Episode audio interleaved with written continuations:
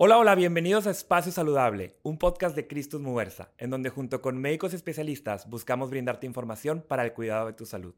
Yo soy el doctor Luis Arturo García y el día de hoy me encuentro con la doctora Heréndira Saldierna, quien es jefa del Banco de Sangre de Alta Especialidad. Un gusto para mí recibirte el día de hoy. ¿Cómo estás? Muchas gracias, muy bien, gracias. Un gusto estar aquí con ustedes. Muchas gracias. Y por otro lado me encuentro con Iván Molina, quien es donador altruista un placer tenerte por acá, Iván. ¿Cómo estás? Hola, buenas tardes. Bien, qué bueno estar entre ustedes. ¿Ya listos para platicar un, ratito el día de hoy? Claro, que sí, adelante. Y creo que vamos a hablar de un tema bastante importante para el público, que es la donación de sangre. Para empezar, me gustaría preguntarle, doctora, ¿qué es la donación de sangre? ¿En qué consiste la donación de sangre? Bueno, la donación de sangre es la obtención de componentes sanguíneos que requerimos que se transfundan en pacientes críticos principalmente. Estos pacientes pueden ser pacientes con algún traumatismo automovilístico, heridas por armas de fuego, cirugías de corazón, pacientes trasplantados, pacientes con leucemia, pacientes con cáncer, mujeres obstétricas en riesgo de hemorragia y que requiere que nosotros transfundamos cualquier componente sanguíneo obtenido de la sangre. Muy bien. Y uno de los objetivos de la plática del día de hoy es darle a conocer al público qué es la donación altruista. ¿Podríamos, ¿Me podría explicar qué es la donación altruista? Es un acto desinteresado de desprendimiento, es un amor al prójimo que dona su propia sangre para beneficio de la salud de los demás. Y aquí tenemos a Iván Molina, quien ha dado este regalo desinteresado. Cuéntame un poquito ¿qué te llevó a iniciar este camino de, donar sangre, de convertirte en un donador altruista? Claro, pues eh, yo recuerdo que para el año 2000 aproximadamente, cuando tenía 25, 22 años, perdón, em, bueno, pues se me pidió apoyo para poder donar sangre. Y bueno, pues empecé, digamos, como que a meterme a, a, esto de la donación. Solamente con la invitación o solicitud de que alguien requería sangre, bueno, pues empezaba a ofrecerme como, como voluntario. Pero luego en el 2017 me piden apoyo para ir a donar aquí a Cristos Movers, al Banco de Sangre, y empiezo a conocer, digamos, la posibilidad de poder no solamente donar cuando me lo piden, sino que yo pueda donar después en otra ocasión, ¿no? Y entonces me empiezo a informar y comienzo a prepararme pues para poderlo hacer cada cuatro meses, lo, lo busqué hacer. Y tú, Iván, quisiera preguntarte, ¿tú qué sientes al donar sangre? En primer lugar, bueno, pues el temor del piquete, ¿no? Pero este, es, ahí no queda, vas más allá y pues tienes, digamos, esta posibilidad de seguir aportando el regalo de la vida que tú tienes y que lo puedes compartir con alguien más que en ese momento está necesitado para poder recuperar su salud y continuar con la vida. ¿no? Y creo que es importante eh, recalcar que todos o la mayoría de la población se puede convertir en, donador altruista, ¿no? Quisiera que me platique, doctora, cuáles son esos tipos de donante que existen al hablar de donación de sangre. Tenemos diferentes tipos de donación. En nuestro país la más común hasta la fecha es la donación familiar. Como mencionaba Iván, la familia o los amigos invitan a la gente a su alrededor, sus conocidos, amistades o familiares, a que acudan a donar. Generalmente este acto se lleva posteriormente al momento de que el paciente requiere la transfusión. Y también tenemos lo que era la donación dirigida, cuando un donante acude y dona específicamente para un paciente. Eh, todas estas situaciones generan que por la angustia de donar la sangre para ese amistad o ese familiar, pudiera haber omisión de información que nosotros los médicos necesitamos conocer o recabar para obtener una donación de sangre segura. Por eso es que la Organización Mundial de la Salud está instando a nivel eh, mundial y principalmente a Latinoamérica a que se colecte la sangre en forma altruista, desinteresada y voluntaria, para obtener una sangre segura y tener también el suficiente almacén de componentes sanguíneos en los bancos de sangre para transfundir en el momento que así se requiera. Y yo sé, doctora, que desde el 2002 México se comprometió con la Organización Mundial de la Salud y la Organización Panamericana de la Salud en alcanzar que el 50% de estas donaciones de sangre que, que, viva el país sean de manera altruista. ¿Me puede platicar un poco de qué actividades realiza Alta Especialidad o el Banco de Sangre de Alta Especialidad para fomentar esta donación altruista? Una de ellas es principalmente fomentar la educación del cuidado de la salud de nuestros potenciales donantes sensibilizarlos en la necesidad de que esta donación de sangre sea en forma altruista y voluntaria. Y por último, pues reclutarlos como donantes. Realizamos campañas de donación extramuros, es decir, nos dirigimos a las empresas o instituciones educativas y llevamos toda nuestra capacidad de recursos humanos y tecnología para llevar a cabo estas campañas fuera de nuestro hospital, de nuestro banco de sangre. Asimismo, todos los lunes nosotros compartimos como un semáforo por grupo sanguíneo cuáles son las necesidades en ese momento que tenemos de los diferentes grupos sanguíneos en nuestro banco. Entonces, esa, información está abierta al público general. Van a ver en semáforo amarillo, rojo o verde y pues nuestros seguidores y nuestros donantes altruistas y público en general pueden decir, wow, yo soy yo negativo y estoy viendo que está en amarillo, déjame, acudo a donar es la manera de mantenernos cerca.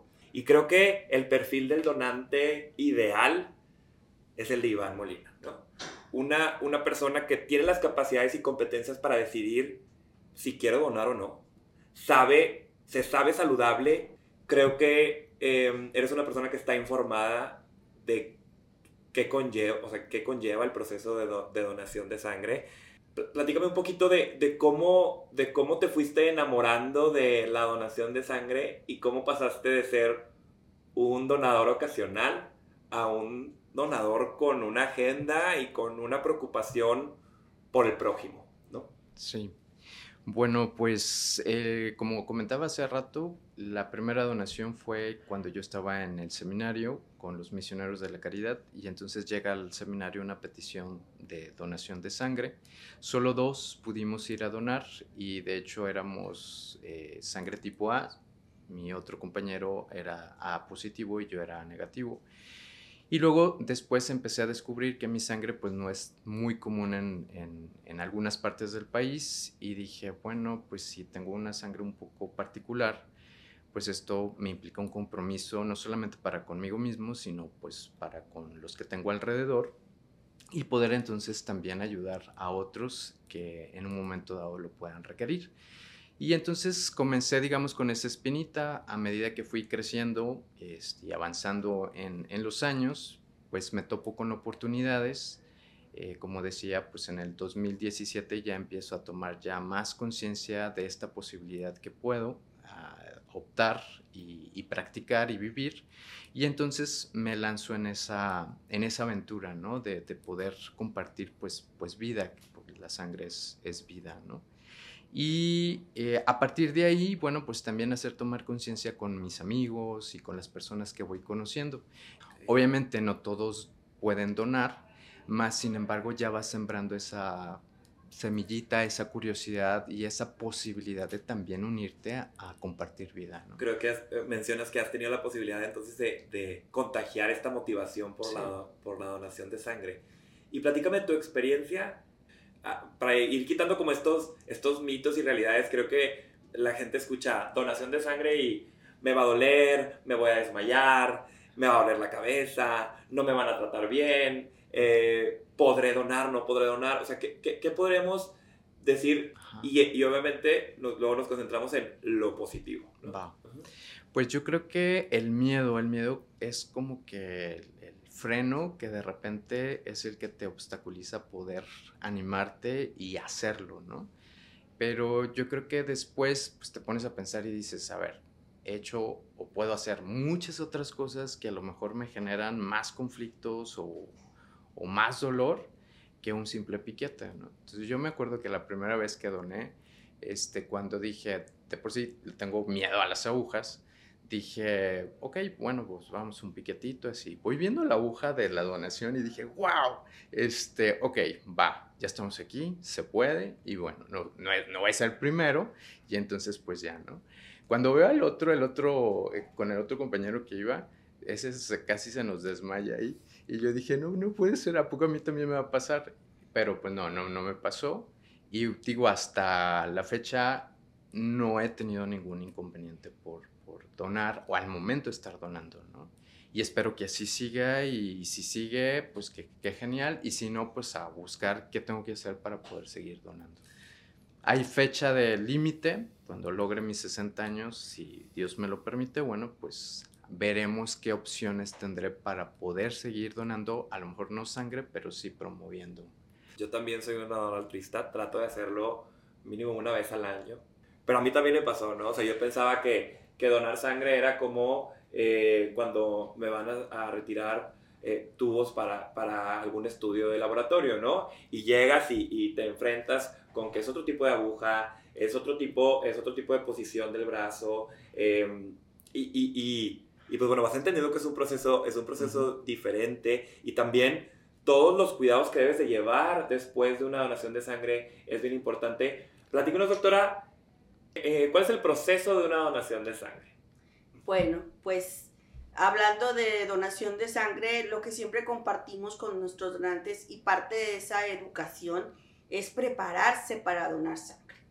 ¿sí? De ahí la importancia de que nuestros donantes pues sean altruistas y no te hablen de un momento a otro, vente a donar. Porque vente a donar, resulta que escuchan la palabra ayuno y dejan hasta de tomar agua. De comer y de tomar agua. Y algunos llegan y no han dormido. O sea, esas no son las condiciones apropiadas. Muy bien. E, esto es muy importante. Creo que e, e, es importante para todo el público que sepa que al momento de, donar sangre, uno de los procesos, pues también hacen una historia clínica, ¿no? O sea, tú como, tú como donante llegas, te realizan una historia clínica, después eh, tengo entendido que te hacen una, una biometría hemática y después un panel viral, tengo entendido. Pues, así Y, y luego ya, pues pasamos a, a, donar sangre, ¿verdad? Platícame un poquito de, de, de, por qué se realizan estos estudios previos a donar sangre. Claro que sí.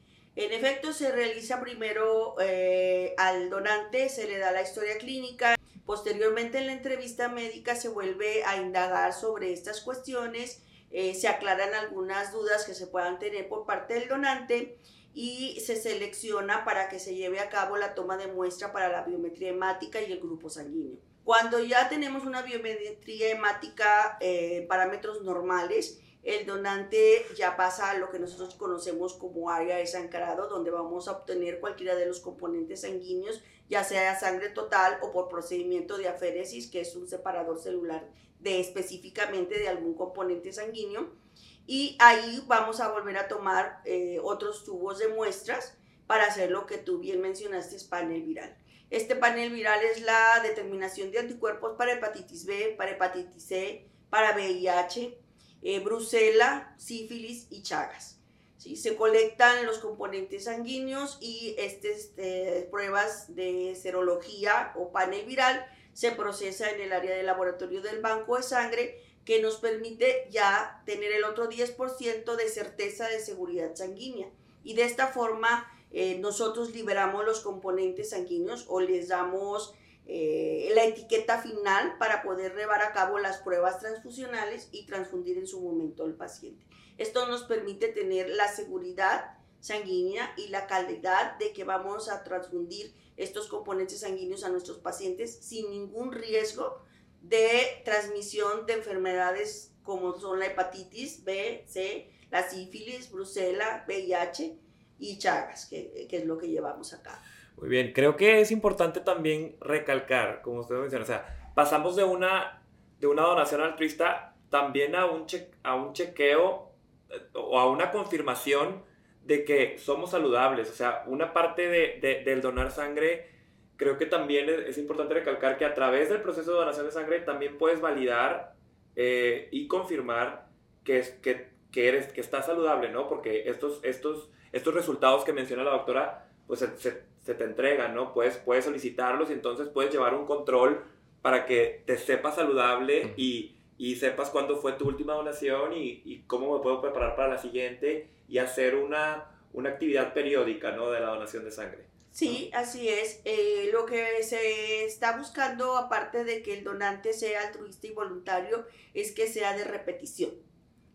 Al saber que con la entrevista médica qué enfermedades o qué situaciones de riesgo debe de evitar para que no tengamos un panel viral positivo, pues está más asertivo a, no incurrir en ello. Y cada que acude a donar, pues hace una autoevaluación de sí mismo. Realmente ya sabe que va a ser un candidato para donar.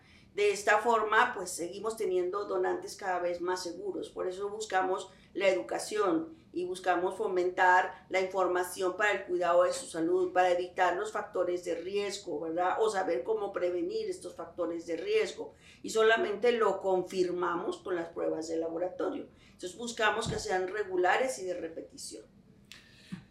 Yo concuerdo y creo que es importante recalcar que el mes de junio es un mes bastante importante para la donación de sangre, porque el 14 de junio se celebra el Día Mundial de la del Donante de Sangre. Entonces, alta especialidad y creo que es una fecha que tú, Iván, tienes muy, muy marcada en el calendario, ¿no?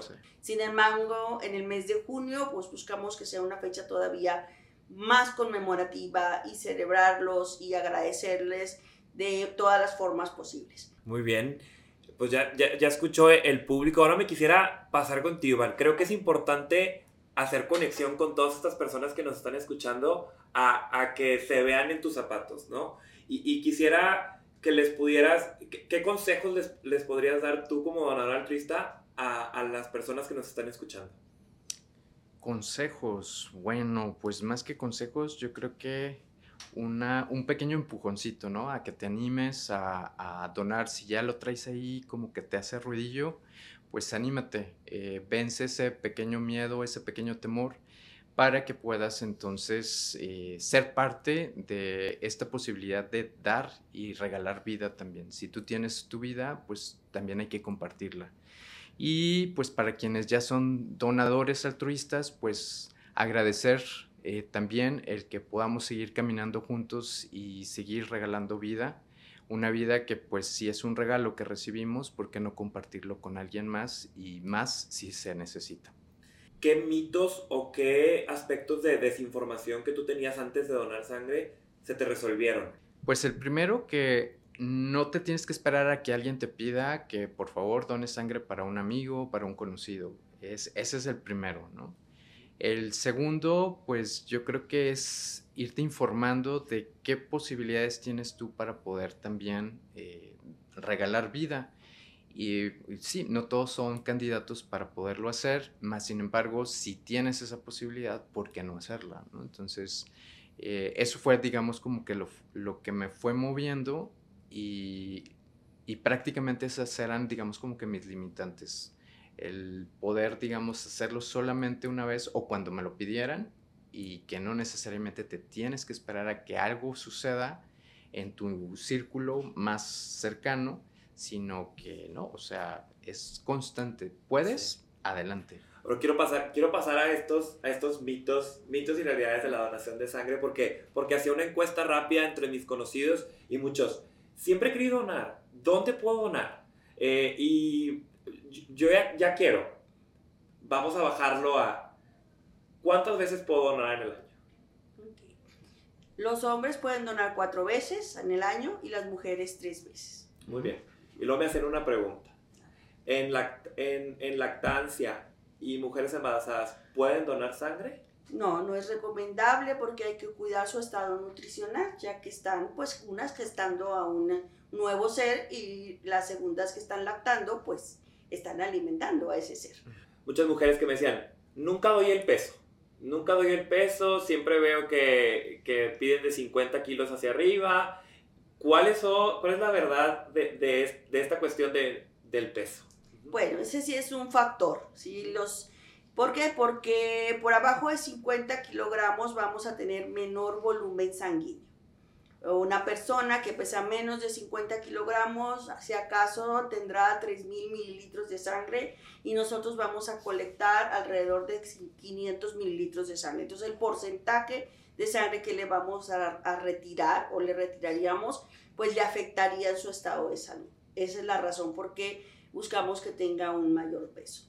No va a ser igual el volumen sanguíneo de alguien que pesa 50 kilogramos o casi 50 kilogramos a alguien que pesa 70 kilogramos. Tiene mayor volumen sanguíneo. Ese es el motivo. Y en algunas campañas de donación de sangre hemos tenido jóvenes que en forma periódica acuden porque ya quieren tener el peso de los 50 kilos y me dicen yo, yo, yo dono, este es mucho su deseo, pero no, va, no debemos extraerle más del 13% de su volumen sanguíneo. Es cuidar, no solamente cuidamos a nuestros pacientes, cuidamos también a nuestros donantes. Muy bien, y ahorita doctora mencionaba eh, hace ratito los tatuajes y los piercings. También creo que es una, eh, es una actividad común en, en, la población. Me realizo un tatuaje, me realizo un piercing y, y, muchos ya se frenan ahí, ¿no? Dicen, ya me hice un tatuaje, un piercing, ¿puedo donar? Sí, no. ¿Qué tiempo me, de, me debo esperar? ¿Cuál es, lo, ¿Cuál es la recomendación? Sí, como les mencionaba anteriormente, en el Banco de Sangre de Cristo Mujeres Alta Especialidad, como hacemos pruebas de biología molecular para hepatitis B, C y VIH, podemos a los cuatro meses acudir a donar después de habernos realizado un tatuaje, una perforación o un tratamiento con acupuntura. Hay que verificarlo. En cada banco de sangre que nosotros acudamos, si no están haciendo pruebas de biología molecular, les van a pedir un año. Hace muchos años, antes de 2012, era totalmente excluyente. ¿Sí? Ya no, ya estamos en otras épocas y tenemos otras herramientas tecnológicas. Si tienen un piercing en mucosa, hay que retirarlo 72 horas antes de acudir a donar. ¿Por qué? Porque finalmente es un cuerpo extraño y nos crea un proceso inflamatorio. Y eso lo vamos a ver en nuestra biometría hemática. Y este proceso inflamatorio, al colectar nosotros esta sangre, pues también podemos generar un riesgo en nuestro paciente que le vayamos a transfundir. Es solamente saber que hay que retirarse los 72 horas y tranquilamente acuden a la valoración como donantes. Muy bien, y otra pregunta creo que importante para la población mexicana era, bueno, si tengo diabetes y, y o hipertensión, ¿puedo donar? ¿Cuál sería e, e, esa, esa respuesta de su parte? Eh, diabéticos que se den en control con eh, tabletas orales pueden ser donantes, hipertensos controlados pueden ser donantes. Igual forma, en la valoración médica se toma su presión arterial. Si llegamos a encontrar alguna alteración hacia la alta de esta, pues todavía les damos un tiempo de reposo para volver a repetir. Si repite su presión arterial elevada, pues les damos un, for, un formato donde consignamos esta presión arterial para que puedan acudir con su médico y les hagan una valoración.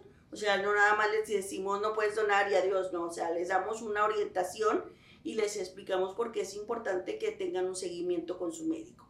Hasta el momento la norma oficial mexicana considera al diabético que se maneja como insulino dependiente que no lo tomemos como donante. Probablemente es algo que pronto vaya a cambiar, ya que las insulinas que se manejan actualmente pues ya no son como hace muchos años de origen bovino, ya son de ingeniería genética, pero tenemos que esperar a que la norma oficial mexicana lo cambie.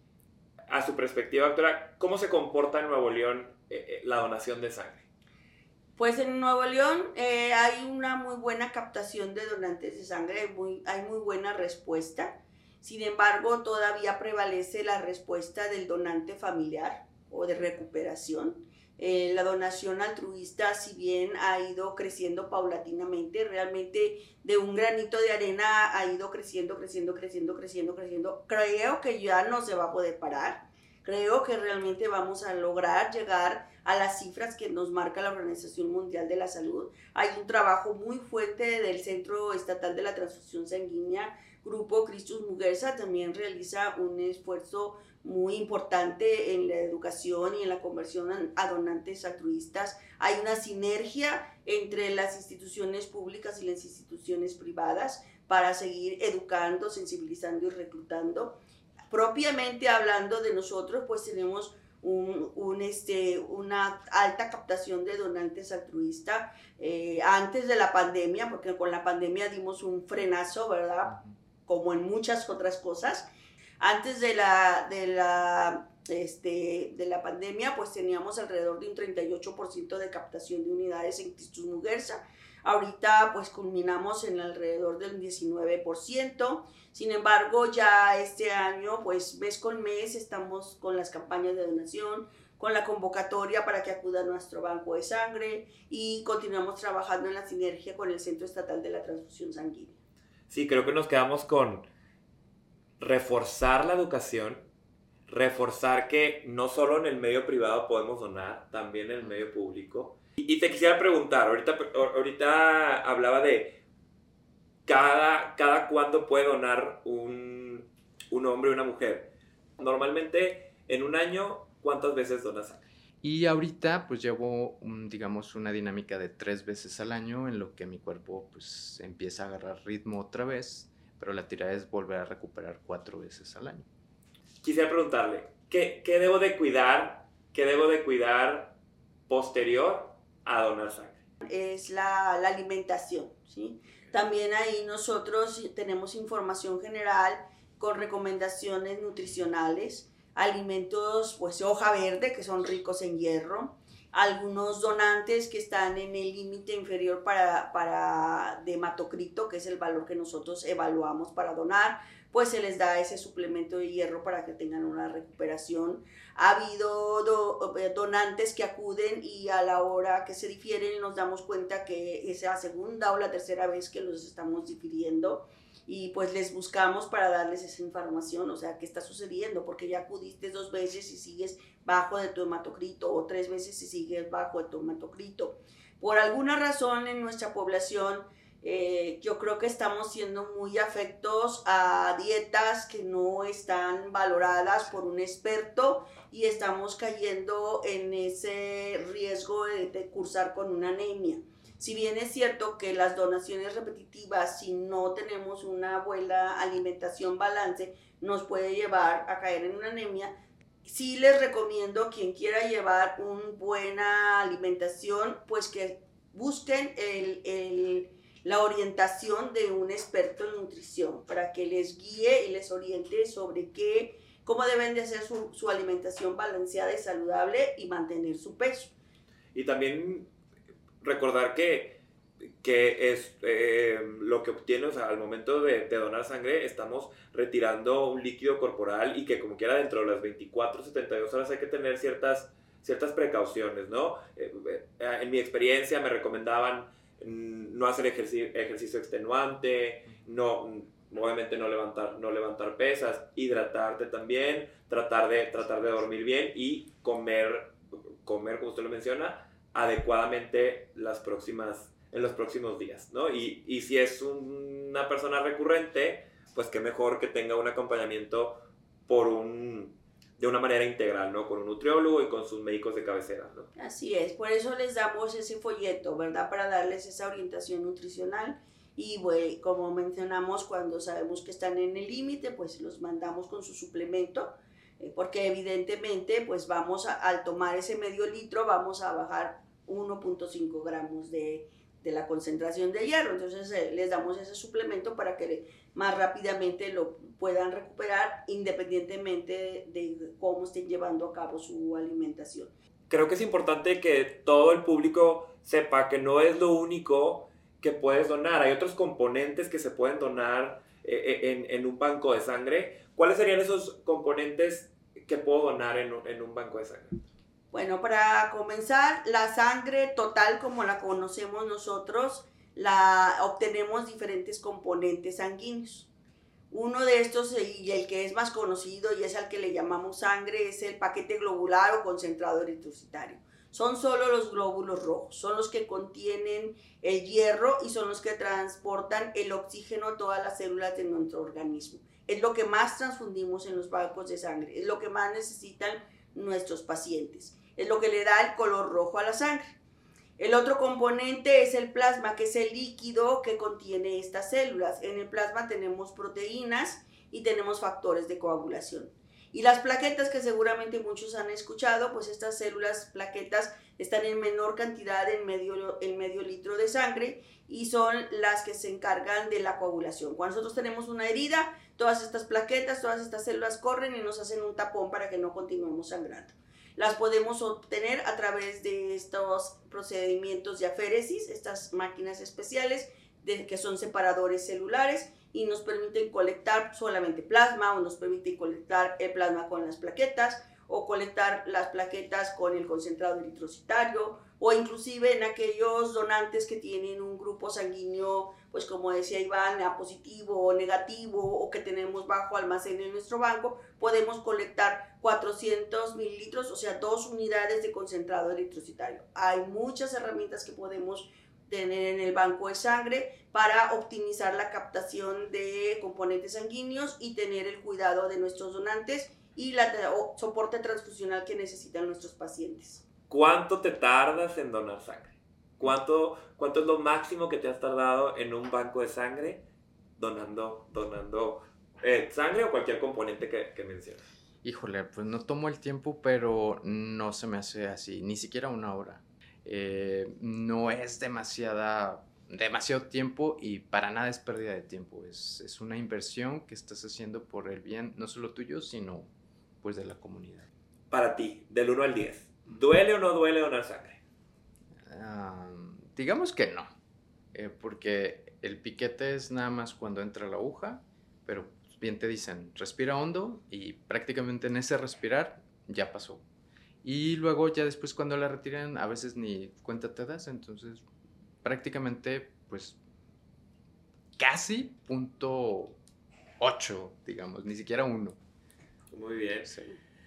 Usted desde, desde, desde la jefatura del Banco de Sangre, ¿qué recomendaciones le daría al público que nos, nos está viendo? Ya, nos, ya, ya platicábamos de que, quién puede donar, quién no puede donar, pero si, si estuviéramos hablándole a ese público que nunca ha donado, ¿cuáles serían esas tres recomendaciones que usted le daría a, a esas personas? Pues primero que sean empáticos con los pacientes.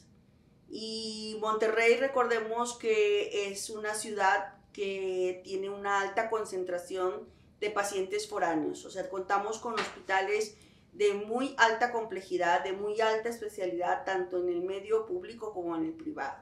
Acuden pacientes de todo el noreste de la República. Por supuesto que no va a haber familiares aquí, ni amigos, ni conocidos.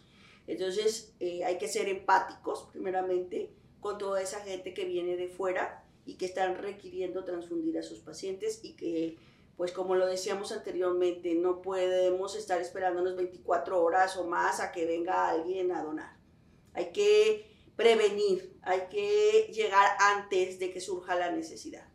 La otra, lo que hablábamos del cuidado de la salud, de educar en nuestro cuidado de la salud, en general para nuestro propio bienestar y para el bienestar del prójimo y para poderse convertir en un donante de sangre.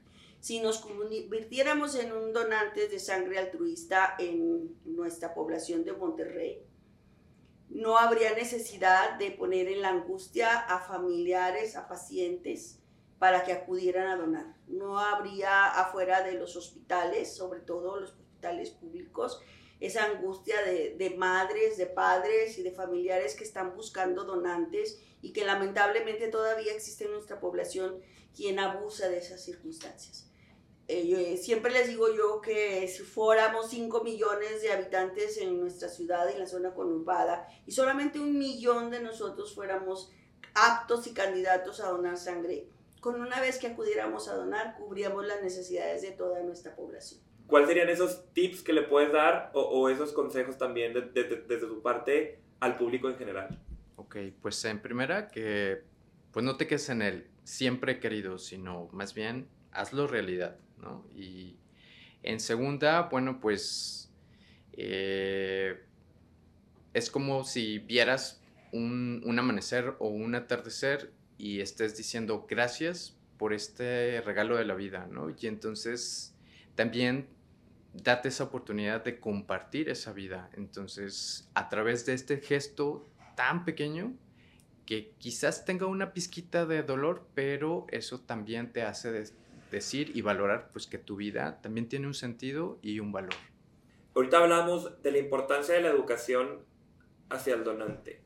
Tú, en todo este tiempo que llevas donando, ¿has visto un, has visto un cambio, tú como, como representante de esa población en general? Eh, ¿Has visto cambio de, oye, cada vez lo veo más, cada vez eh, amigos, familiares, gente cercana a mí han donado? Tú desde, desde, tu perspectiva, ¿cómo ves? ¿Ha, mejorado, ha cambiado esa educación de, de las personas? que te rodean? Mm, pues ligeramente, creo que se empieza a despertar, digamos, como que, no te puedo decir un interés, pero sí como que empieza a hacer ruido. Y bueno, pues eh, el chiste es seguir haciendo más, ¿no? Digo, todavía hay mucho por hacer, porque como lo decía la doctora, es, muy poca la gente que tiene esa conciencia de, la posibilidad de hacerlo, ¿no? Y de, y de, la, y de la prevención, ¿no? O sea, de, creo que ¿por qué llegar a, por llegar a la angustia? O sea, ¿por qué llegar a, a, esta necesidad de veo a un familiar eh, necesitado, veo a un amigo necesitado, eh, a un compañero de trabajo? O sea, creo que, creo que si, lo, si lo hacemos de la manera en que tú la haces eh, y de las maneras en, las que recomendaba la doctora, con, con un propósito y, y agendado, ¿no? O sea, sabiendo que yo puedo donar tantas veces al año pues yo me puedo ir programando sin necesidad de que mi amiga, mi hermano, X persona se acerque conmigo, oye, necesito donadores. Si, si nosotros estamos promoviendo, ¿no? Que, que, que vayas de manera, de manera progresiva em, a donar, pues creo que vamos bajando ese, esa, esa angustia, ¿no? Y, otras cosas que estaba leyendo hablando de, de, esta parte de la educación es que el abordaje de la educación hacia el público en general ha cambiado, ¿no? Antes nos centrábamos mucho en el paciente te necesita, pero ahora es el mundo, o sea, e, e, el, el, el, mundo te necesita, la salud de las otras personas te necesitan y tienes ese, creo que es importante también reconocer el poder que tenemos como, como seres humanos de, de poder regalar, de poder regalar vida a través de la donación de sangre o cualquier componente, ¿no? En, en alta especialidad pueden encontrar un banco de sangre eh, que está disponible para ustedes. ¿En qué horarios, doctora, y en qué días podemos ir a donar? Nosotros tenemos una atención de lunes a domingo, de 7 de la mañana a 8 de la noche.